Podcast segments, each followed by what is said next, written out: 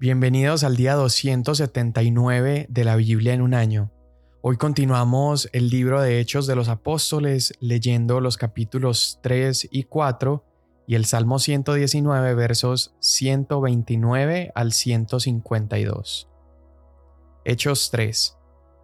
Cierto día, Pedro y Juan subían al templo a la hora novena, la hora de la oración y había un hombre cojo desde su nacimiento al que llevaban y ponían diariamente a la puerta del templo llamada la Hermosa, para que pidiera limosna a los que entraban al templo. Este, viendo a Pedro y a Juan que iban a entrar al templo, les pedía limosna. Entonces Pedro junto con Juan, fijando su vista en él, le dijo, Míranos. Él los miró atentamente, esperando recibir algo de ellos pero Pedro le dijo, No tengo plata ni oro, pero lo que tengo te doy. En el nombre de Jesucristo el Nazareno, anda. Y tomándolo de la mano derecha, lo levantó. Al instante sus pies y tobillos cobraron fuerza, y de un salto se puso en pie y andaba. Entró al templo con ellos caminando, saltando y alabando a Dios. Todo el pueblo lo vio andar y alabar a Dios, y reconocieron que era el mismo que se sentaba a la puerta del templo La Hermosa a pedir limosna, y se llenaron de asombro y admiración por lo que le había sucedido. Estando el que era cojo aferrado a Pedro y a Juan, todo el pueblo lleno de asombro corrió al pórtico llamado de Salomón, donde ellos estaban. Al ver esto, Pedro dijo al pueblo, Hombres de Israel, ¿Por qué se maravillan de esto o por qué nos miran así, como si por nuestro propio poder o piedad le hubiéramos hecho andar? El Dios de Abraham, de Isaac y de Jacob, el Dios de nuestros padres, ha glorificado a su siervo Jesús, al que ustedes entregaron y repudiaron en presencia de Pilato, cuando éste había resuelto poner a Jesús en libertad. Pero ustedes repudiaron al santo y justo y pidieron que se les concediera un asesino y dieron muerte al autor de la vida, al que Dios resucitó de entre los muertos, de lo cual nosotros somos testigos. Por la fe en su nombre, es el nombre de Jesús lo que ha fortalecido a este hombre a quien ven y conocen. La fe que viene por medio de Jesús le ha dado a éste esta perfecta sanidad en presencia de todos ustedes. Y ahora, hermanos, yo sé que obraron por ignorancia, lo mismo que sus gobernantes, pero Dios ha cumplido así lo que anunció de antemano por boca de todos los profetas, que su Cristo debía padecer. Por tanto, arrepiéntanse y conviértanse para que sus pecados sean borrados, a fin de que tiempos de alivio vengan de la presencia del Señor, y Él envíe a Jesús, el Cristo, designado de antemano para ustedes. A Él el cielo debe recibir hasta el día de la restauración de todas las cosas, acerca de lo cual Dios habló por boca de sus santos profetas desde tiempos antiguos. Moisés dijo, El Señor Dios les levantará a ustedes un profeta como yo de entre sus hermanos. A Él prestarán atención en todo cuanto les diga y sucederá que todo el que no preste atención a aquel profeta será totalmente destruido de entre el pueblo. Asimismo, todos los profetas que han hablado desde Samuel y sus sucesores en adelante también anunciaron estos días. Ustedes son los hijos de los profetas y del pacto que Dios hizo con sus padres al decir a Abraham, y en tu simiente serán benditas todas las familias de la tierra. Para ustedes, en primer lugar, Dios, habiendo resucitado a su siervo, lo ha enviado para que los bendiga, a fin de apartar a cada uno de ustedes de sus iniquidades. Mientras Pedro y Juan hablaban al pueblo, se les echaron encima los sacerdotes, el capitán de la guardia del templo y los saduceos, indignados porque enseñaban al pueblo y anunciaban en Jesús la resurrección de entre los muertos le echaron mano y los pusieron en la cárcel hasta el día siguiente, pues ya era tarde. Pero muchos de los que habían oído el mensaje creyeron, llegando el número de los hombres como a cinco mil. Sucedió que al día siguiente se reunieron en Jerusalén sus gobernantes, ancianos y escribas. Estaban allí el sumo sacerdote Anás, Caifás, Juan y Alejandro, y todos los que eran del linaje de los sumos sacerdotes. Poniendo a Pedro y a Juan en medio de ellos, les interrogaban, ¿Con qué poder o en qué nombre han hecho esto? Entonces Pedro, lleno del Espíritu Santo, les dijo, Gobernantes y ancianos del pueblo, si se nos está interrogando hoy por causa del beneficio hecho a un hombre enfermo, de qué manera éste ha sido sanado, sepan todos ustedes y todo el pueblo de Israel que en el nombre de Jesucristo el Nazareno, a quien ustedes crucificaron y a quien Dios resucitó de entre los muertos, por él este hombre se halla aquí sano delante de ustedes. Este Jesús es la piedra desechada por ustedes los constructores, pero que ha venido a ser la piedra angular. En ningún otro hay salvación, porque no hay otro nombre bajo el cielo dado a los hombres en el cual podamos ser salvos. Al ver la confianza de Pedro y de Juan, y dándose cuenta de que eran hombres sin letras y sin preparación, se maravillaban y reconocían que ellos habían estado con Jesús.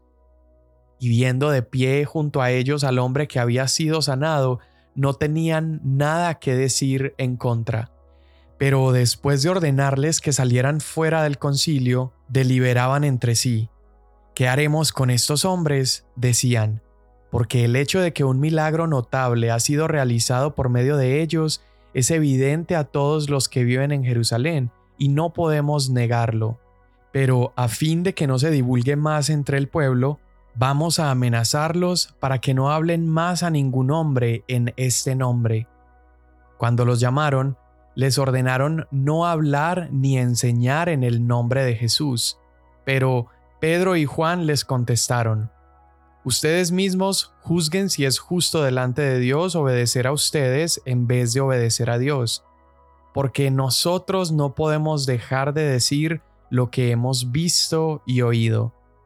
Y después de amenazarlos otra vez, los dejaron ir, no hallando la manera de castigarlos por causa del pueblo, porque todos glorificaban a Dios por lo que había acontecido. Porque el hombre en quien se había realizado este milagro de sanidad tenía más de 40 años. Cuando quedaron en libertad, fueron a los suyos y les contaron todo lo que los principales sacerdotes y los ancianos les habían dicho.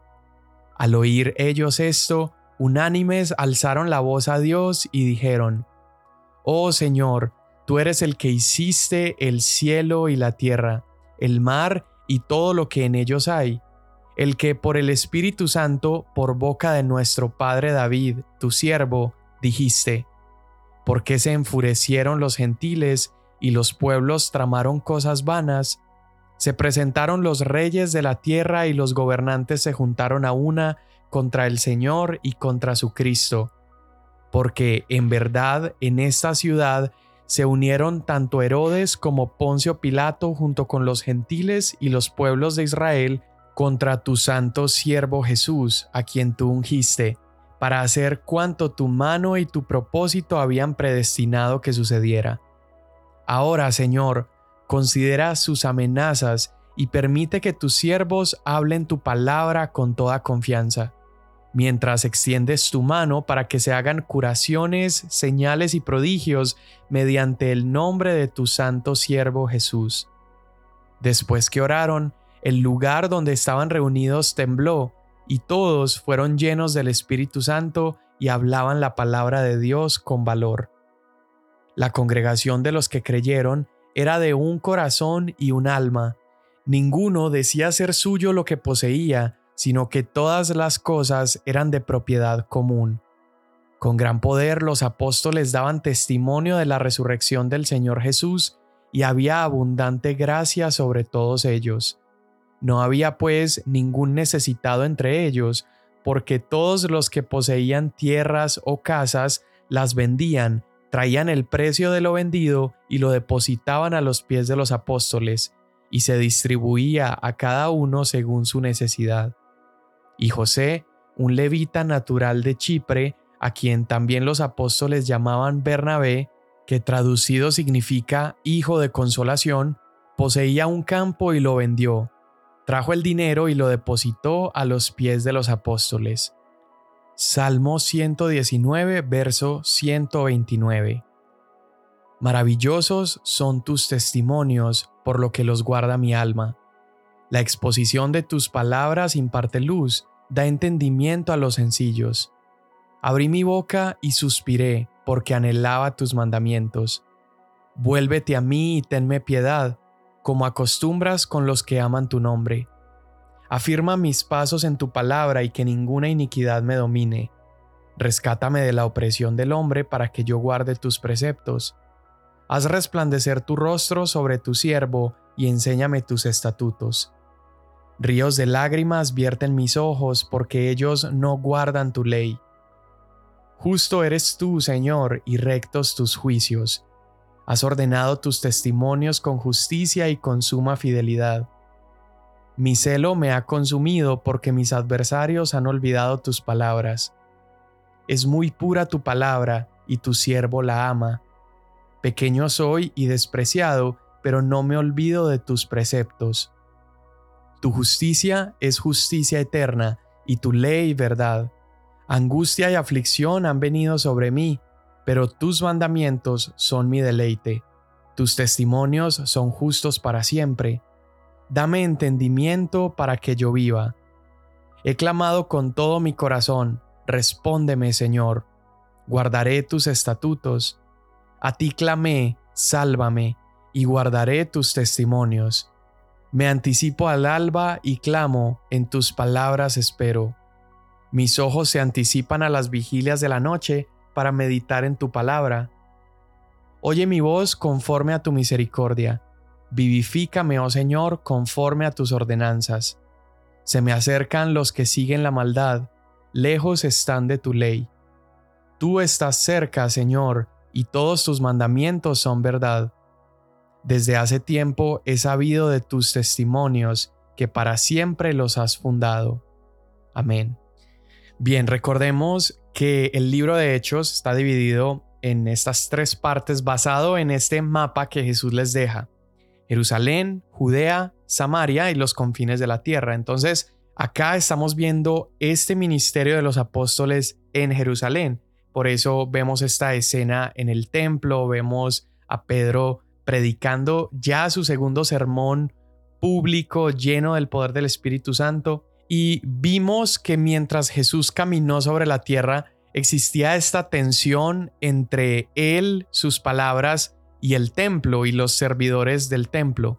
Y acá vemos lo mismo sucediendo pero ahora con sus discípulos. Mientras Pedro y Juan entran en el templo para orar, ellos ven a este hombre que llevaba más de 40 años con este padecimiento, esta enfermedad, era un hombre lisiado y por su condición él estaba mendigando afuera de las puertas del templo. Ahora, la ley prohibía que se sacrificaran animales cojos, ¿sí? Ah, prohibía que sacerdotes discapacitados sirvieran, esto lo vemos en Levítico 21.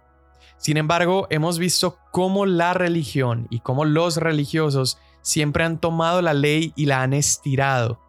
Y para este momento, erróneamente, las personas discapacitadas también eran dejadas fuera del, fuera del templo, eran excluidas de entrar a la presencia de Dios. Y cuando Pedro y Juan ven a este hombre, lo sanan en el nombre de Jesús y el que era cojo entra inmediatamente a los patios del templo. Entonces las personas lo conocían, a él lo ponían ahí todos los días a pedir dinero y la, la gente se empieza a asombrar de ver que el mendigo y lisiado que antes estaba en la puerta, ahora está adentro junto con ellos. Entonces empiezan a interrogar a Pedro y a Juan, les dicen que qué poder ellos usaron para realizar ese milagro. Y Pedro da una afirmación impresionante. Pedro dice que es el poder de Jesús el que lo sanó. Es el nombre de Jesús. Ahora mira lo contrastante que debieron haber sonado estas palabras porque ellos están sanando afuera del templo y es el templo donde sirven aquellas personas que han crucificado a Jesús, que lo han mandado a matar. Es decir, ese milagro comprueba delante de todas las autoridades y las personas en el templo que la sanidad y la salvación ya no se encuentran en el templo de manera exclusiva, sino que la sanidad y la salvación se encuentran en el nombre de Jesús. Pero quiero que por un momento puedas pensar en qué tan absurdo debió haber sonado esto para aquellas personas que no creían en Jesús. La gente, el pueblo sabían que Jesús, este predicador popular entre la gente, había muerto durante el fin de semana de la Pascua. Entonces, el hecho de que muchas semanas después Pedro esté anunciando que este Jesús que había muerto sea aquel que sigue sanando personas, tiene que haber sido algo que sonara muy loco para aquellos que no creían en Jesús. Sin embargo, estos testimonios y este ministerio de los apóstoles sigue testificando acerca del poder de Cristo. Es hermoso que aún si Jesús ya no estaba en la tierra, el ministerio de los apóstoles seguía girando en torno a él. Jesús es el centro, Jesús es el núcleo, es el combustible y es el motivo del ministerio de los apóstoles y sin duda sigue siendo el motivo y el núcleo de nuestro ministerio el día de hoy. Y esta afirmación que Pedro hace, eh, que es tan audaz, es respaldada por el Antiguo Testamento y Pedro les empieza a demostrar y a explicar que eh, esto que ellos están viendo es lo que esperaba Abraham, es lo que esperaba Moisés y es lo que esperaban los profetas y todas esas expectativas se cumplieron en Jesús. Pedro también les demuestra que es la resurrección de Jesús entre los muertos la prueba fehaciente de que Jesús no solo es poderoso para sanar al hombre lisiado, pero también es poderoso para resucitar a los muertos y que esa autoridad incluso la ha transferido a sus discípulos para que ellos puedan ver esas mismas señales.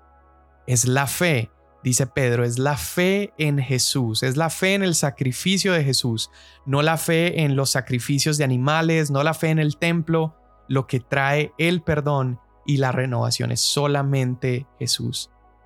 Entonces, las autoridades del templo, yo creo que ellos estaban tan perturbados, estaban tan conmocionados porque ellos pensaban que ya se habían deshecho de Jesús, ellos pensaban que eh, era este hombre solamente el que estaba causando disturbios porque hacía milagros y la gente creía en él, pero aquí las autoridades del templo se están dando cuenta que el ministerio de Jesús es imparable porque el poder de Jesús es imparable. Los gobernantes tienen su confianza puesta en el edificio del templo y, en el poder de los sacrificios, pero están viendo aquí a un hombre sencillo, un hombre común y corriente como Pedro, un pescador sin educación, diciéndole a ellos que ellos han desechado el punto más importante. La piedra que fue desechado por ellos ha llegado a ser la piedra angular. Pedro entonces les está diciendo, el verdadero templo es Jesús, a quien ustedes rechazaron y crucificaron. ¿Entiendes entonces lo fuerte de estas palabras que Pedro les está diciendo? Mientras están allí adentro del templo, es el templo que lleva el nombre de Dios. Acuérdate en Primera de Reyes capítulo 8 verso 29, Dios se refiere al templo como el templo que lleva mi nombre, la casa que lleva mi nombre. Y ahí mismo, dentro de esa casa, Pedro afirma valientemente que solamente existe un nombre que puede salvar y es el nombre de Jesús. Qué declaraciones tan impresionantes. Y es por eso que los apresan, tratan de mantenerlos ahí durante la noche, están viendo cómo poder deshacerse de ellos también, pero se quedan sin argumentos al ver el milagro tangible de este hombre siendo sanado. Ahora la historia de este mendigo, la historia que leímos el día de hoy, se convierte en una buena noticia para nosotros, que también somos mendigos, pobres y desamparados.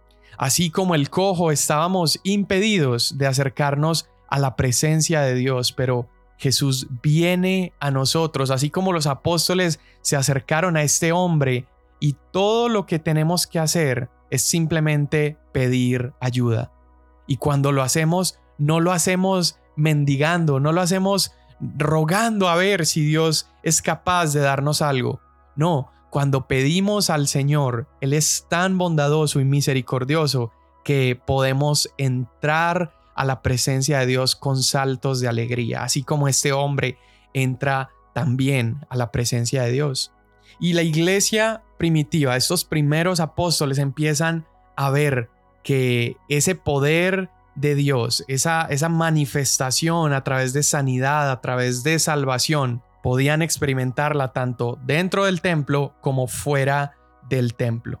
Es por esto que leemos en el capítulo 4 cómo empieza a vivir la iglesia. Ellos se reunían en el templo, pero también se reunían en las casas.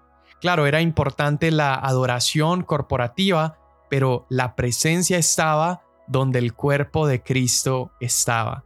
Y solamente quiero terminar enfatizando dos cosas. Una es lo, la valentía con la que Pedro y Juan reaccionan cuando empiezan a padecer persecución. Jesús había prometido que esto vendría y ellos empiezan a padecer la persecución por cuenta propia.